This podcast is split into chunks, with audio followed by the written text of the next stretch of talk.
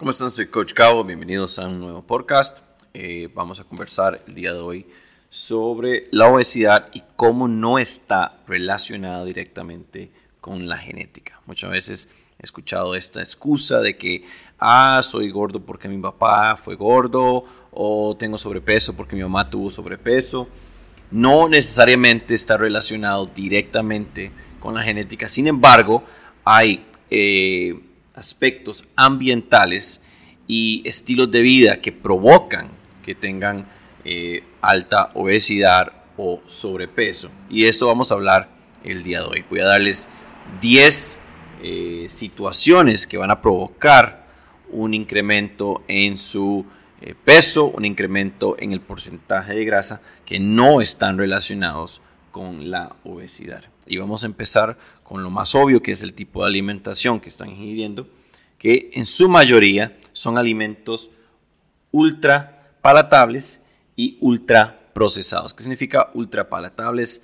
Eh, son tipo de alimento que se convierte en, adictivo, ¿verdad? No solo le da una señal al cuerpo de constantemente consumir más. De hecho, eh, hay una empresa, una compañía de papas tostadas que lo usan en su propio eslogan, ¿verdad? Dicen, no solo puedes comerte una o no podrás comerte solo una.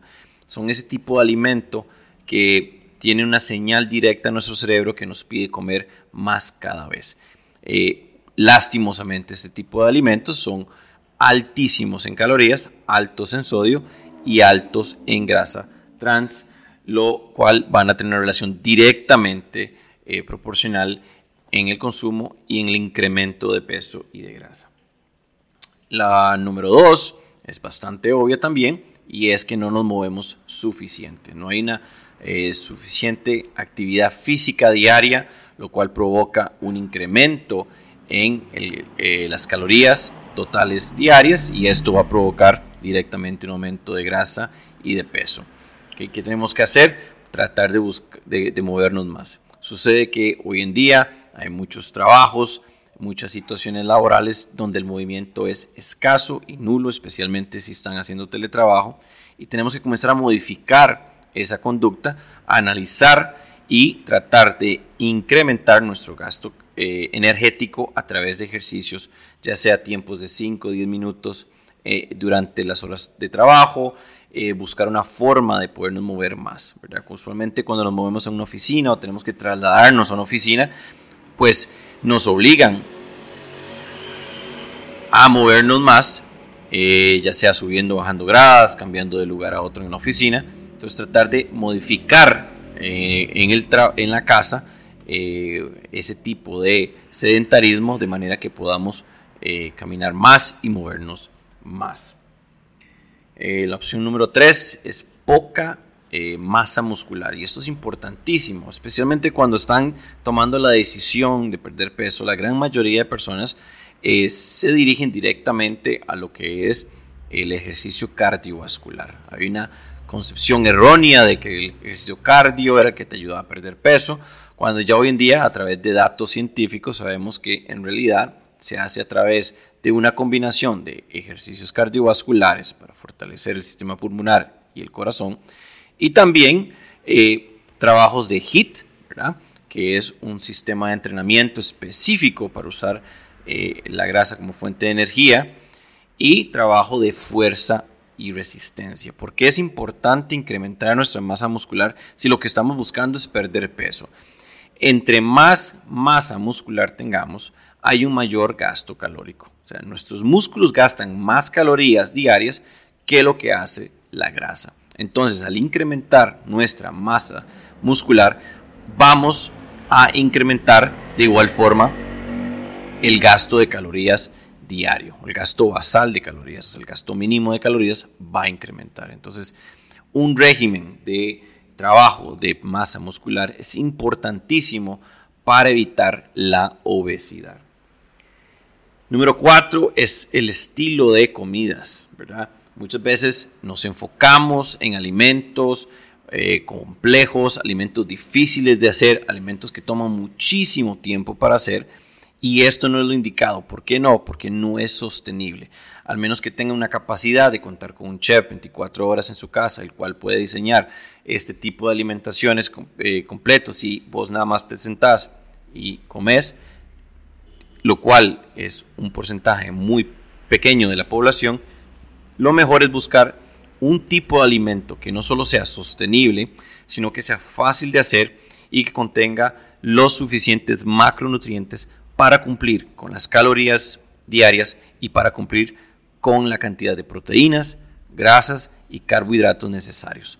Busquemos menús, hablemos con profesionales en nutrición que nos puedan dar dietas sostenibles, planes alimenticios sostenibles con comidas que ya puedo yo hacer o que ya yo ingiero, simplemente con ciertas modificaciones eh, en lo que aspecta la cantidad, las porciones y con esto pues vamos a trabajar en una reducción en nuestra alimentación, una reducción en la ingesta calórica, pero de una manera sostenible. No es algo que vamos a hacer solo por 30 días, vamos a entender que es complicadísimo y lo vamos a dejar botado. Entonces, en este caso, menos es más, no solo en las porciones, pero sino también en la cocción y en la forma de eh, crear nuestros alimentos.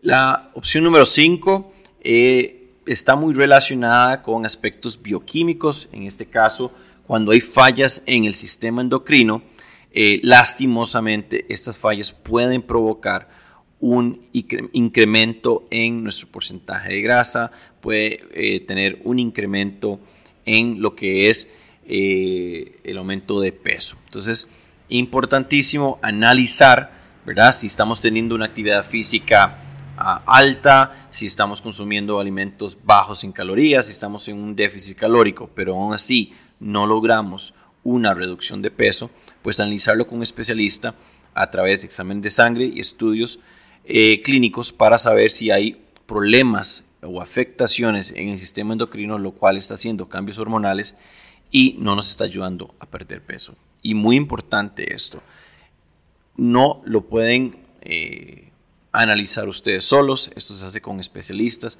porque muchas veces decimos, no, es que solo estoy perdiendo 200 eh, gramos por quincena o 200 gramos al mes, no está funcionando, tengo problemas, ¿verdad? No necesariamente es el caso eh, hay una mala percepción o una venta eh, ilegal de ideas a través de redes sociales donde te dicen que puedes perder 4 kilos en un día, que puedes perder 20 kilos en un mes, lo cual no es cierto. Al contrario, si usted está perdiendo 4 o 5 kilos por semana, hay algo que está afectando en su cuerpo y más bien no es saludable. Entonces tenemos que tener mucho cuidado y entender cuál es el porcentaje de grasa, cuál es la cantidad de peso que puedo realísticamente estar perdiendo. Usualmente estamos hablando de 1 a 4 kilos por mes. Esa es una manera sostenible y real de pérdida de peso. Eh, hay casos extremos, obviamente, donde personas tienen eh, pues un alto eh, sobrepeso y puede provocar, si hay muchos cambios ambientales y muchos cambios en el estilo de vida, pues un mayor incremento de, perdón, un mayor eh, pérdida de peso. Pero no es el estándar, no es lo normal. Busquemos entre 1 a 4 kilos por mes. Ah, es que eso no es mucho, no es suficiente. Yo ocupo perder 30 kilos y lo quiero perder en dos meses, tres meses. Eso es muy común. Yo lo escucho eso demasiado. Y eso significa que la persona lo que busca nada más es una solución rápida y no busca algo a largo plazo. Les puedo garantizar que ese aumento de peso que tienen ahorita o esa obesidad que pueden mantener ahorita no sucedió en tres meses, no sucedió en cuatro meses. De hecho, les puedo garantizar que no sucedió tal vez en seis meses. Fue un proceso de uno, dos o incluso 15, 20 años donde malas decisiones que han tenido o han seguido han provocado pues ese grado de obesidad que ahora sí quieren perder, pero lastimosamente lo quieren perder en dos, tres meses. Entonces, analicemos eh, lo que es sostenible, lo que es real, y si aún así no estamos logrando los resultados, pues puede que sea eh, una falla en el sistema endocrino que afecte químicamente nuestro cuerpo y nos evite o nos prohíba eh, perder peso.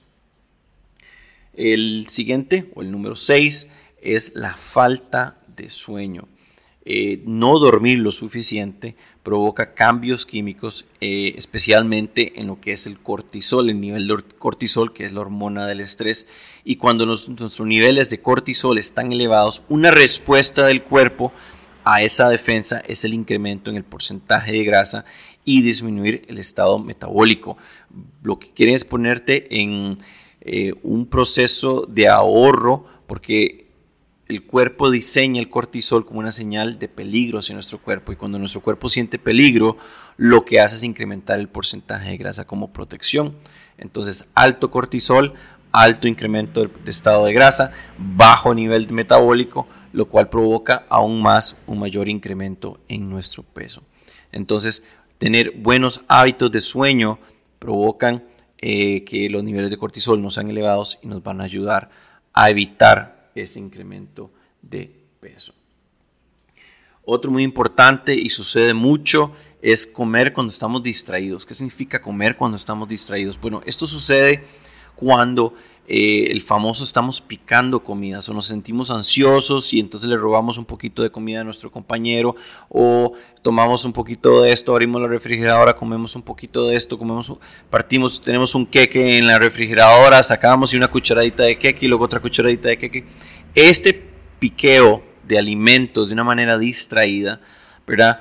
Eh, eventualmente a nivel semanal va a producir un gasto calórico elevado y el gran problema de eso es que no estamos poniendo atención en esa cantidad de calorías que estamos consumiendo. Entonces, luego culpamos al nutricionista o culpamos la dieta o el plan de alimenticia de alimentación que estamos teniendo o culpamos al entrenador cuando realmente ese poco, no, pero es que yo como muy poquito, tal vez solo dos o tres palomitas de maíz, ¿verdad? Pero lo haces constantemente a través del día o constantemente a través de la semana va a tener un gasto muy elevado calóricamente y no va a funcionar. Entonces, estar conscientes de la cantidad de alimentos en general, todo lo que consumimos. No llegar a un nivel de obsesión, ¿verdad? Y contar las calorías, pero sí estar teniendo conciencia de que estamos comiendo porque nos sentimos con hambre o estamos comiendo porque nos sentimos ansiosos. Y usualmente la segunda respuesta es ese tipo de alimentación distraídos.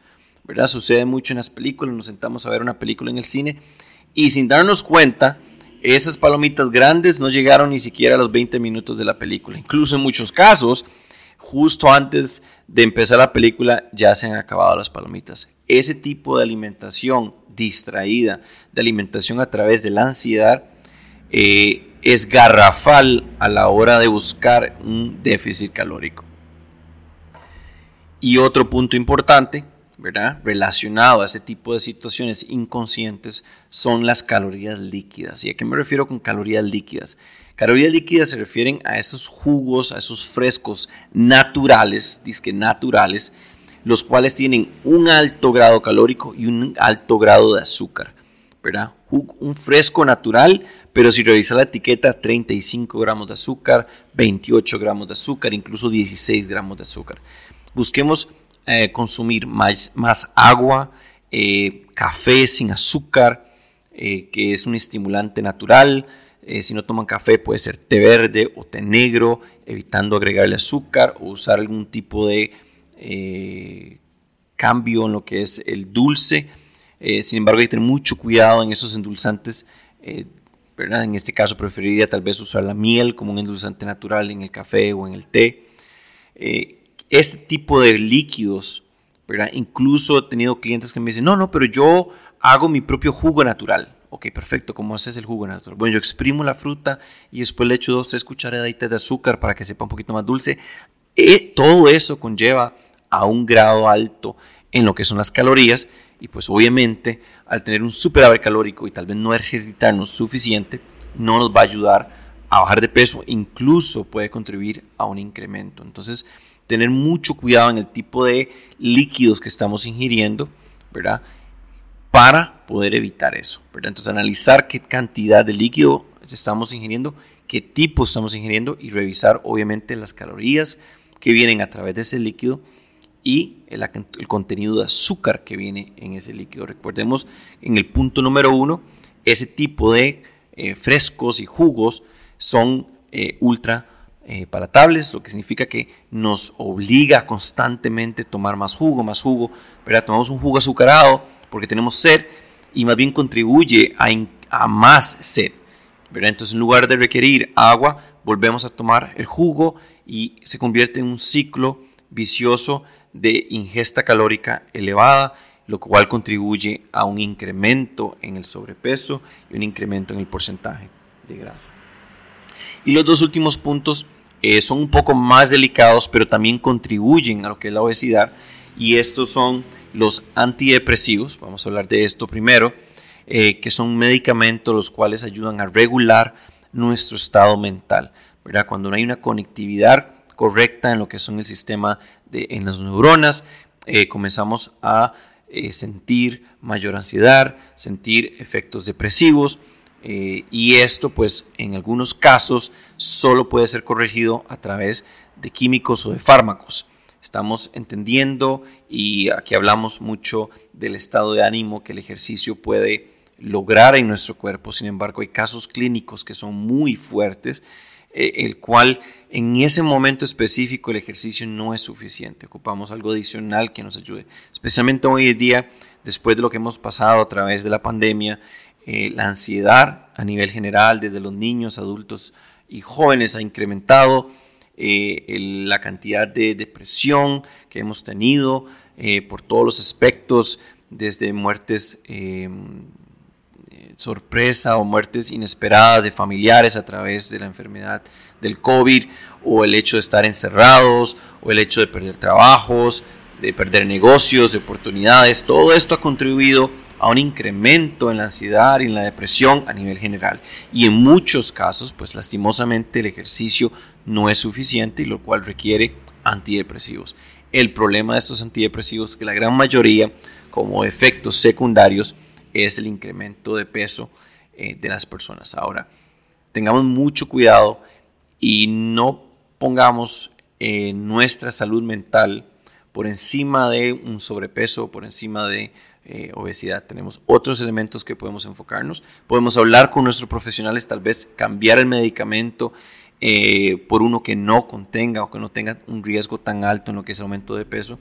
Y también importantísimo, una vez que estamos en ese proceso de cambio, ir adaptando y combinando el fármaco con ejercicio físico diseñado específicamente para ustedes, hecho por un profesional, para una manera gradual y en conexión con el mismo eh, médico específico, ir reduciendo el fármaco e ir incrementando la calidad física. Sabemos que eh, los mismos químicos que recibimos a través de medicamentos para evitar la depresión lo vamos a recibir al ejercicio, ¿verdad? Tal vez de una manera menos fuerte, por decirlo así, pero lo vamos a tener, ¿verdad? Hormonas como la dopamina, que son las que nos ayudan a reducir el estrés y el nivel de ansiedad que contribuye el cortisol, ¿verdad? y la endorfina, que es la hormona de la felicidad, que nos hace sentir mejores, eh, pues contribuyen. Entonces, encontrar ese balance